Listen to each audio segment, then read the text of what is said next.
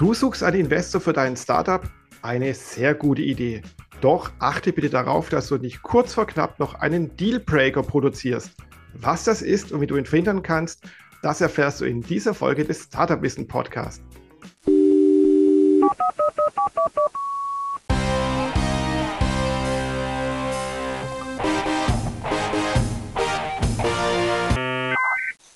Und herzlich willkommen zu einer neuen Folge des Startup Wissen Podcast. Mein Name ist Jürgen Kroder und mein heutiger Gast ist der Jan Schnedler. Jan, freut mich total, dass du dabei bist, denn wir haben wieder ein spannendes Thema für diese Folge. Es dreht sich um das Thema Dealbreaker. Aber bevor wir jetzt loslegen mit dem Fachlichen, bitte stell dich doch erstmal kurz vor, wer bist du denn eigentlich und was machst du so? Ja, gerne. Also mein Name ist Jan Schnedler. Ich bin vom Hintergrund Rechtsanwalt eigentlich, habe aber äh, zwei Hüte auf sozusagen. Ich mache meine Kanzlei, ähm, mache ich sozusagen Halbzeit. da äh, spezialisiere ich mich auf ähm, Startup-Recht und Technologietransfer, nenne ich das. Und die, der andere Hut sozusagen, den ich aufhab, ich bin auch noch Geschäftsführer im Artificial Intelligence Center Hamburg. Ähm, und da, äh, das ist ein Verein sozusagen, der, ein ideeller Verein, der sich mit dem Thema künstliche Intelligenz äh, beschäftigt und da sozusagen in Norddeutschland den Damm für KI, für die Unternehmen, die Gesellschaft, aber äh, auch die Verwaltung baut. Mhm. Ja, sehr spannend. Also das Thema KI, da könnten wir noch 500 weitere Podcast-Folgen füllen. Vielleicht tun wir das auch mal so ein oder zwei damit äh, gemeinsam zu füllen. Aber lass uns heute über das Thema Startup-Recht reden. Und wie passend, hast du auch ein Buch und das nennt sich Startup-Recht.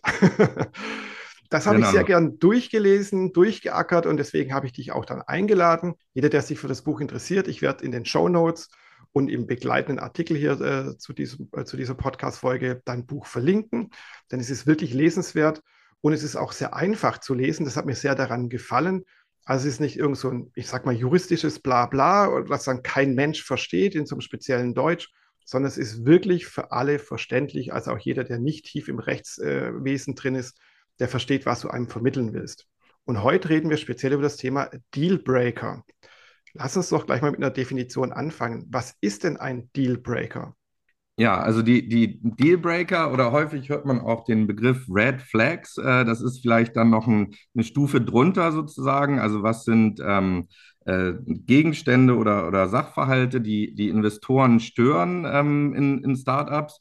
Und bei Dealbreakern ist das sogar so, ähm, es ist dieses Störgefühl so stark, dass das dazu führen kann, dass ein Deal nicht gemacht wird, also dass der Deal breakt sozusagen.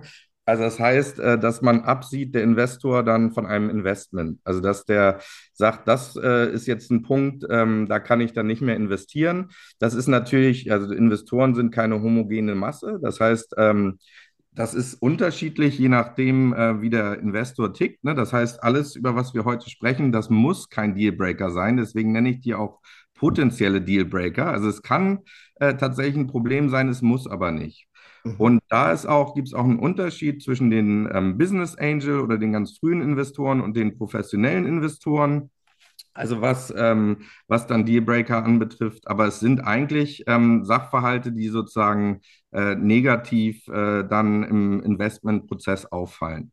Genau, also es sind so Sachen, die zu einem Vertragsbruch führen können oder es sind einfach K.O.-Kriterien, dass gar kein, erst gar kein Vertrag entsteht oder ein Investment entsteht. Investment, ja, also nicht Vertrag, ne, sondern tatsächlich, das sind alles Punkte, ähm, die, die am Anfang, also bevor ein, ein, Investor überhaupt ein Startup bewertet oder so, wird er immer die Chancen und die Risiken äh, eines Startups oder eines Startup-Investments äh, beurteilen. Und das sind sozusagen die Risiken, sind diese Dealbreaker. Ah ja, okay. Nee, weil man findet auch im Internet, wenn man so als direkte Übersetzung des Begriffs Dealbreakers, also eben ähm, Verhältnis eines, eines Vertrages oder so. Also nicht irgendwie, es gibt auch Dealbreaker in Ehen oder Partnerschaften. Und da wird ja. oft gesagt, das wäre ein Vertragsbruchkriterium oder so. Aber ist ja nicht so, weil es gibt ja noch keinen Vertrag über ein Investment zum Beispiel. Ja. Also der Dealbreak sozusagen, also der findet nicht statt dann. Genau. Also der Investment-Deal, ja. Ja. Und du weist auch in deinem Buch darauf hin und hast gerade eben auch schon angedeutet, dass es da Unterschiede gibt zwischen Business Angels und VC-Investoren, also Venture Capital Firmen, die in dein Startup oder die, die in ein Startup investieren wollen. Warum macht man da denn Unterschiede, was die Dealbreaker angeht? Ja, also die, die Business Angels sind häufig nicht so, ähm, also die, die entscheiden vieles mehr aus dem Bauch heraus vielleicht und die investieren auch mit eigenem Geld häufig ne? oder, oder in der Regel.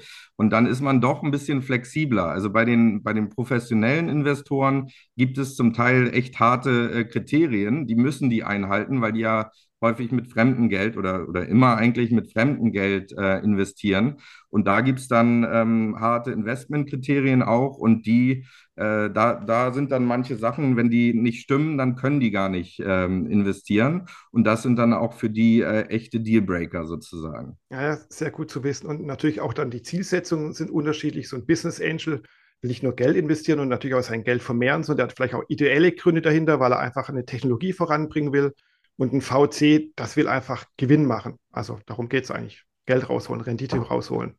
Ja, also die unterstützen auch häufig, ne? Also dann, also vor allen Dingen diese neue Generation von, von VCs, also die haben richtig Personal auch, um dann auch wirklich den Startups äh, zu helfen. Also die haben auch so ein bisschen diesen Wissensflügel äh, und nicht nur den Finanzflügel wie die Business Angels. Ne? Mhm. Ja.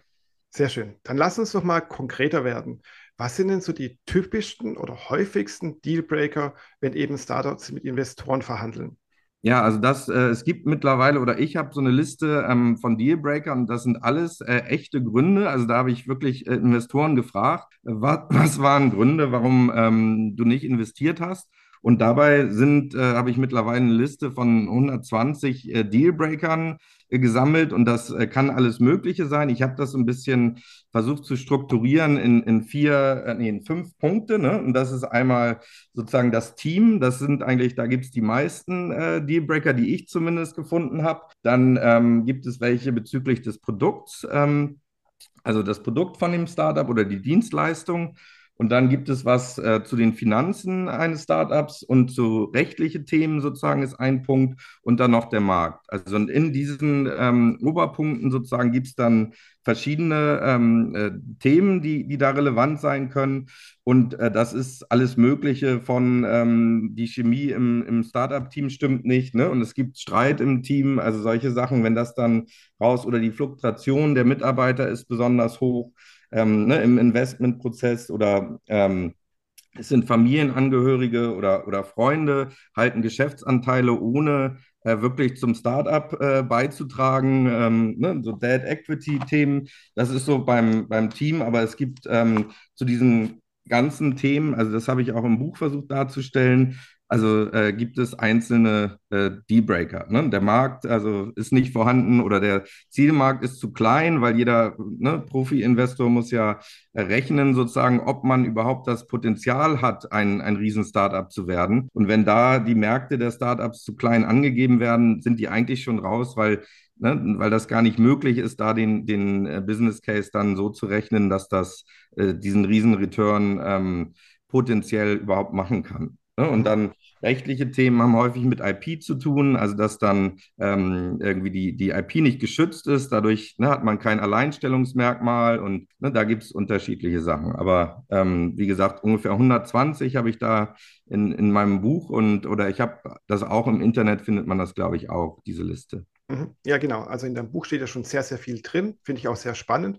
Und eigentlich kann man sagen, dass viele dieser Dealbreaker-Punkte ja auch so Aspekte sind, warum Startups scheitern. Also zum Beispiel, man hat keinen richtigen Markt adressiert, das Produkt ist nicht ausgereift oder wurde nicht getestet, zum Beispiel über ein MVP. Man hat keine Vertriebsstruktur oder gar keinen Plan überhaupt von, wie man Vertrieb machen will, wie man Marketing betreiben will. Man hat seine Kennzahlen nicht im Griff.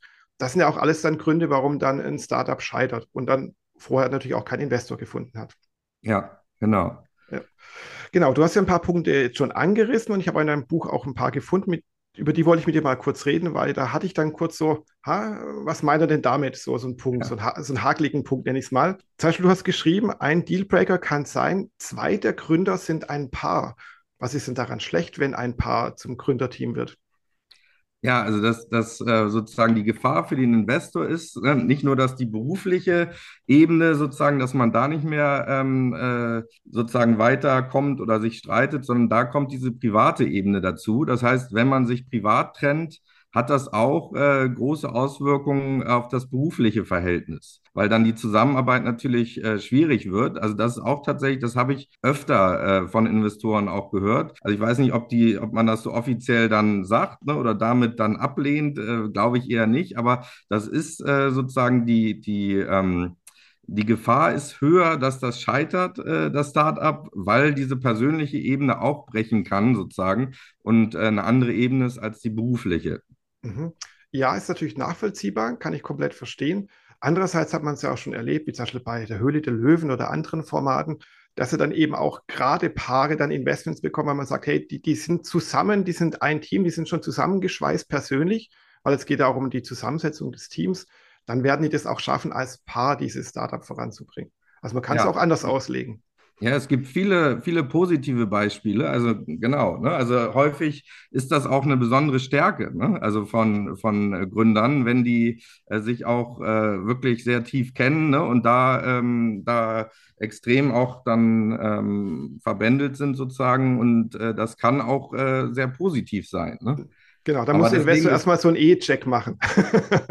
Ja, also es kriegen auch viele, viele Paare Investments. Ne? Also das heißt, das ist äh, nicht äh, für alle ein Problem, sondern vielleicht finden, finden das einige auch gut. Ne? Deswegen sind das ja auch potenzielle, äh, potenzielle Dealbreaker. Ne? Mhm, genau.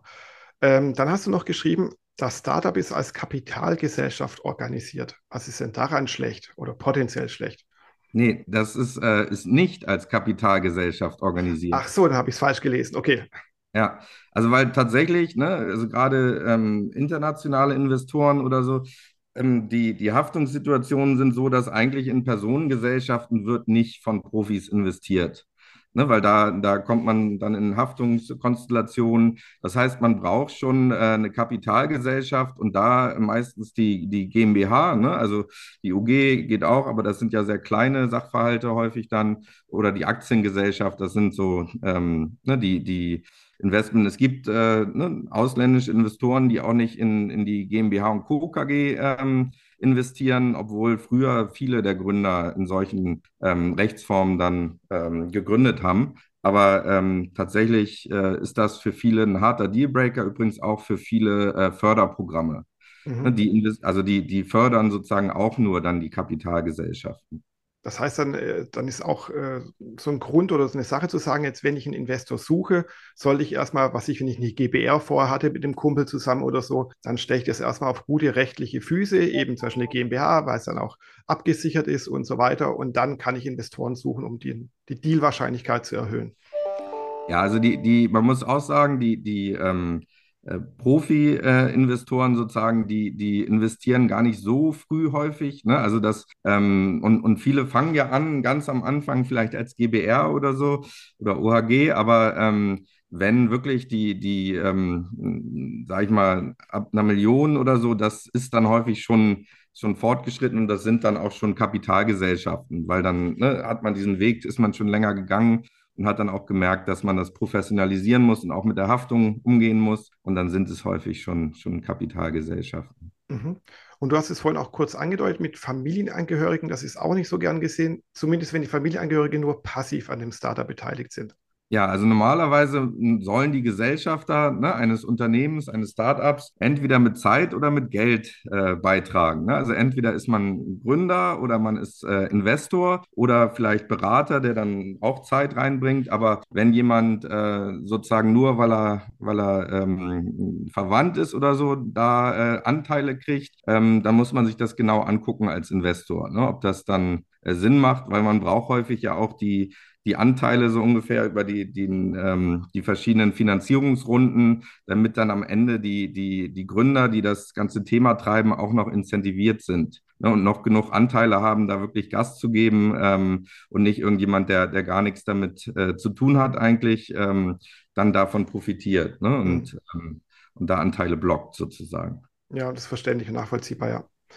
Wie kann man jetzt verhindern, dass es zu einem Deal Break kommt? Man geht einfach deine Liste durch und dann Chaka ist alles gut oder gibt es noch andere Punkte, wo du sagst, ja, achtet bitte darauf, damit es nicht an einem Deal Breaker kommt?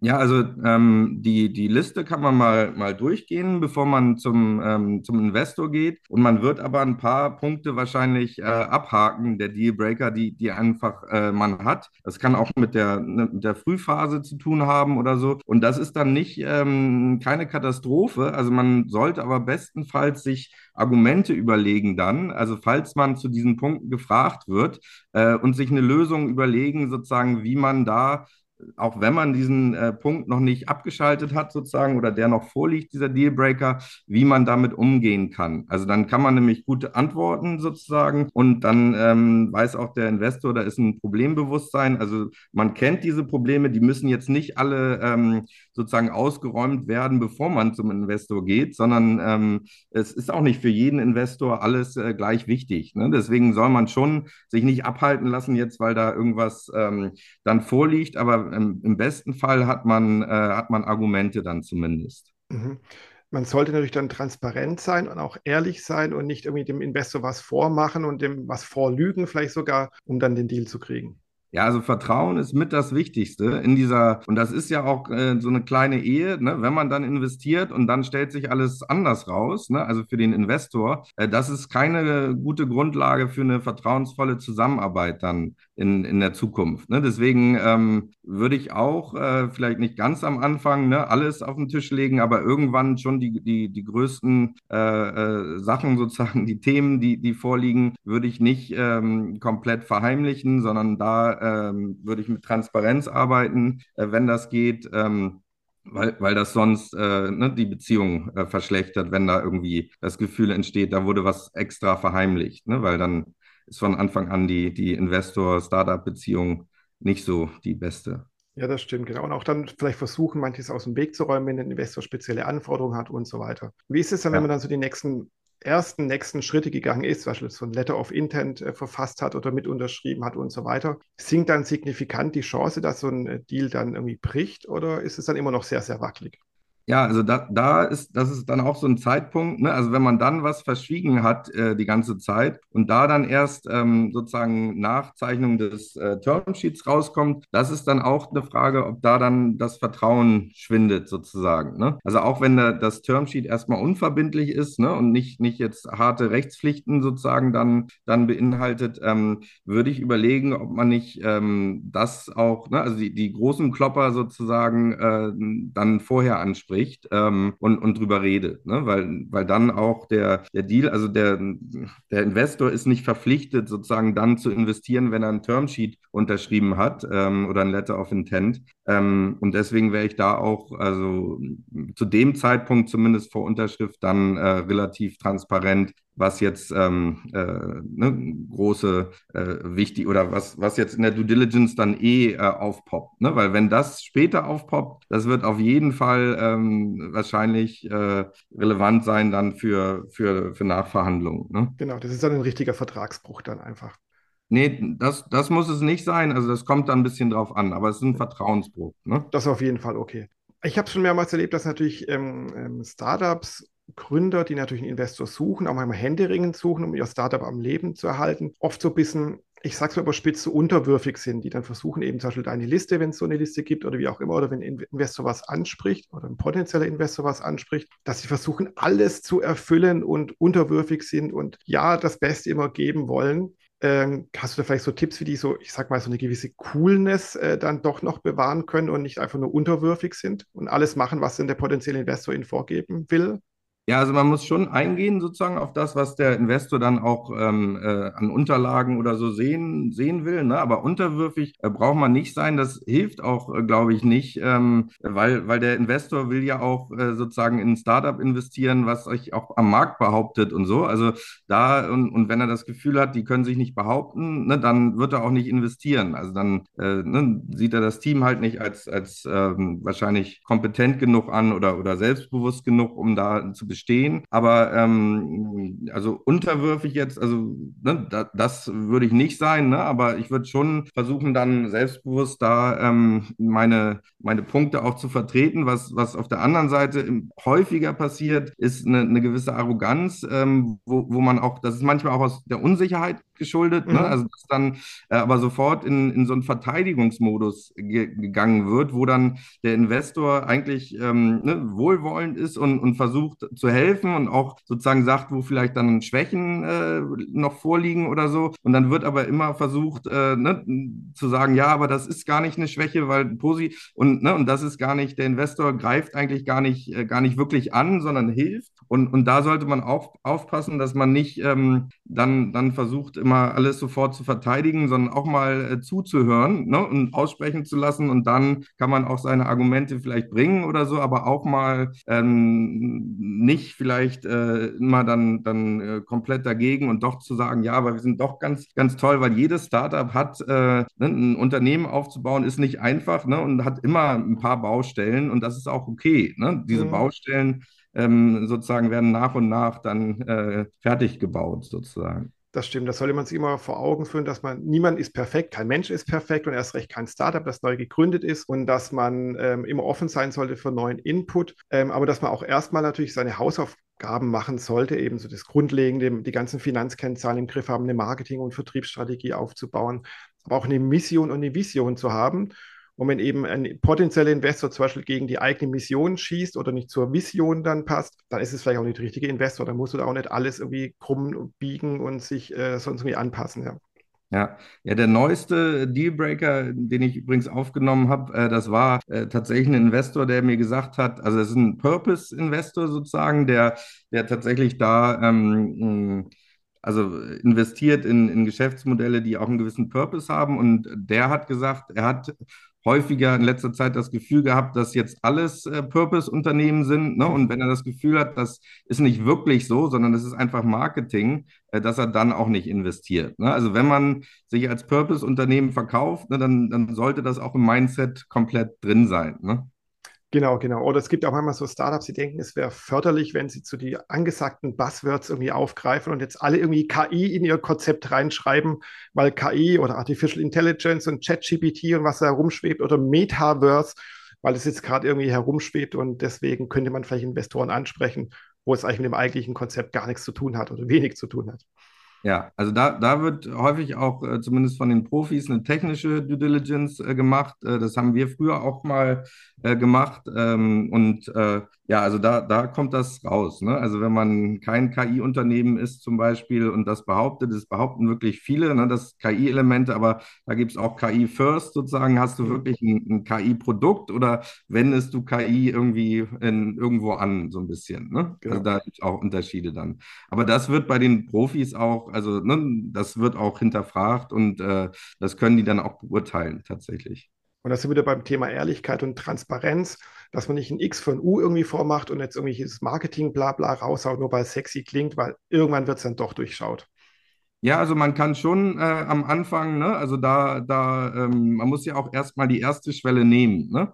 Also das Termsheet oder, oder die, die, das Pitch-Deck sozusagen muss ja erstmal gelesen werden und man muss ja auch Interesse irgendwie wecken. Und da kann man durchaus ein bisschen kreativ sein. Nur wenn es dann in, im späteren Verlauf, ne, da, da muss man dann ähm, ne, auch, auch die Karten sozusagen auf den Tisch legen, aber man kann ja auch äh, sozusagen anteasern mit äh, durchaus äh, äh bisschen Marketing sozusagen dann erstmal da die, die erste Stufe zu nehmen.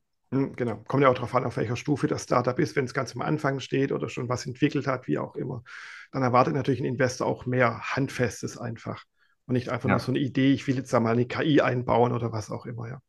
Ja, es ist eh so, dass, dass die Profi-Investoren häufig äh, tatsächlich nicht so früh investieren, sondern die brauchen häufig schon einige Verkäufe oder irgendwie so eine so ein gewisses Feedback aus dem Markt, dass das funktioniert oder ne, zumindest äh, äh, irgendwie ein Interesse von, von einem der großen Unternehmen an dem Produkt oder so. Also das ist äh, häufig denken Gründer auch, die, die investieren ganz früh. Also ne, häufig muss man da schon ein paar Meilensteine ähm, so erfüllt haben selber in seinem ähm, Startup und schon, schon ein bisschen, ähm, bisschen was gezeigt haben. Ne? Genau, ich glaube, das ist auch so ein typischer Dealbreaker, dass eben ein Startup zu früh auf einen Investor zugeht und zum Beispiel noch keinen Product Market Fit irgendwie bewiesen hat oder ähnliches hat oder kein MVP hat, kein Projekt hat, äh, kein, kein Prototypen hat, also irgendwas Vorzeigbares und einfach nur ein Stück Papier quasi hat. Das ist dann auch viel zu früh, um Investor zu suchen. Ja, also auch einige Investoren müssen auch gewisse Beträge investieren. Also die können jetzt nicht äh, nur 100.000 oder so in ein Startup investieren, dann hätten die viel zu viele Beteiligungsunternehmen, um die sie sich gar nicht kümmern können. Ne, weil wenn man 100 Millionen im Fonds hat, ne, dann, dann will man keine Tickets von 100.000 eigentlich vergeben. Es sei denn, ne, man investiert nach dann, also man legt ja auch immer was zurück sozusagen für die Folgerunden. Aber ein Fonds, also wird wahrscheinlich so versuchen, so 20 oder so Investments zu machen, ne? weil sonst wird das nicht mehr handelbar. Ne? Also bei 100 Millionen oder so kann man dann ja rechnen, wenn man was zurücklegt, ne? wie viele Investments das sind. Das heißt, es kann einfach sein, dass man auch noch zu klein ist für gewisse Arten von, von Investoren. Ne? dass man, also je nachdem, in welcher Runde man ist und auch wie viel Kapital man braucht, ist man vielleicht besser aufgehoben ähm, ne, bei Business Angels am Anfang oder es gibt dieses Family Foods and Friends, das ist sozusagen noch der, ein, Kreis, die die Gründer kennen und eigentlich in die Gründer investieren und gar nicht so sehr in die Geschäftsidee. Ne, und die, die Business Angels und dann VC und, und vielleicht Förderprojekte kann man auch nochmal gucken. Und dann gibt es Family Offices. Ne, und das sind so unterschiedliche Ticketgrößen häufig auch damit. Genau, ja. Finde ich einen sehr wichtigen Punkt, den du angesprochen hast, eben auch zu wissen, wo steht man eigentlich, welche Art von Investor braucht man oder welche Art von Investment kann man vielleicht auch mal ausprobieren. Dazu gibt es auch bei Startup Wissen zum Beispiel einen wunderbaren Artikel, den werde ich auch hier verlinken, eben weil viele denken immer so ganz klassisch erstmal an Bankkredit, dann Business Angels, dann VC, aber dazwischen gibt es noch ganz viel oder davor gibt es auch ganz viel. Du hast ja schon gesagt, Family, Friends und Fools zum Beispiel. Manche denken auch dann erstmal über Crowdfunding nach, über Fördergelder und so weiter, Events, wo man auch Geld gewinnen kann. Ähm, das sind auch dann so die kleinen ersten Schritte, wo man einfach mal Geld ranbringen kann, sein Produkt weiterentwickeln kann oder sein Prototyp weiterentwickeln kann. Und dann geht man vielleicht richtig auf einen Investor zu, um dann schnell zum Erfolg zu kommen und keinen Dealbreaker zu haben. Mhm. Jan, ähm, hast du noch weitere wichtige Punkte, die du jetzt zu dem Thema Dealbreaker noch anbringen möchtest? Denn ich sehe unsere Redezeit in Anführungszeichen schwindet so langsam dahin. Ja, also vielleicht nur, es gibt auch, also jetzt zumindest in der neuen Auflage habe ich auch die Dealmaker mal aufgeführt, ne, weil es gibt ja nicht nur negative Punkte in Startups sozusagen, sondern es gibt auch äh, Punkte, was eigentlich jeder Investor auch gut findet. Ne? Also äh, große Märkte, potenzielle Märkte oder äh, erfahrene Gründer, die schon mal ein Startup skaliert haben und verkauft haben und so. Und da gibt es auch jetzt äh, in, in, der neuen Auflage zumindest eine Liste, äh, weil ne, man braucht ja nicht nur die negativen Sachen sich angucken, sondern kann ja auch mal gucken, was sind denn die Sachen, die ich eigentlich ähm, rausstellen sollte in meinem Pitch-Deck, ne? die, die positiv sind ähm, und äh, äh, wo die, das Investorenherz sozusagen höher schlägt. Mhm, genau, genau. Zum Thema Dealmaker hatte ich auch schon mal eine Folge hier mit einem Investor. Eben, wie spricht man Investoren eigentlich an? Worauf achten die denn wirklich? Weil da gibt es auch leider viele Mythen und Gerüchte da draußen, ich sage mal auch im Internet besonders. Und es gibt viele Punkte, die sind eigentlich gar nicht so relevant, wenn man Investor ansprechen möchte. Wie gesagt, jeder Investor ist anders, jeder tickt auch anders. Ähm, deswegen sind es auch alles nicht so Must-Haves, aber es gibt halt dann doch da draußen viele Mythen. Werde ich hier auch in den Show Notes verlinken, eben wie man Investor richtig ansprechen kann. Und zu deinem Thema Dealmaker, was du jetzt gerade angeteasert hast mit deinem Buch, da kann man eben zum Beispiel ein Buch kaufen. Startup-Recht heißt das, verlinke ich ja hier auch. Und oder schauen wir mal, wie wir das sonst noch für Startup-Wissen mal verwursten können, das Thema. Dann vielen Dank, Jan, für deine Tipps. Ja, vielen Dank für, für alle Zuhörer da draußen. Und wie immer würde ich mich sehr freuen, wenn ihr den Startup Wissen Podcast abonniert und ihm ein Like gibt. Man kann ihn ja quasi über alle bekannten großen Kanäle empfangen oder abhören, eben über Spotify, Deezer, Google Podcast, Apple Podcast, über Podigy. Er ist auch immer eingebunden in Startup Wissen, weil es gibt ja um jede Podcast-Folge auch immer noch einen Beitrag auf startupwissen.biz. Und da wird er auch mit eingebunden. Ihr könnt auch eure Alexa danach fragen, auch die spielt die Podcast-Folge an. Also es gibt genügend Möglichkeiten, die Folge abzuhören und abzurufen dann eben. Und da würde ich mich sehr darüber freuen, wenn ihr dann auch einfach abonniert, damit ihr auch immer wisst, wann eine neue Folge erscheint. Bis bald wieder. Ciao, ciao. Ciao.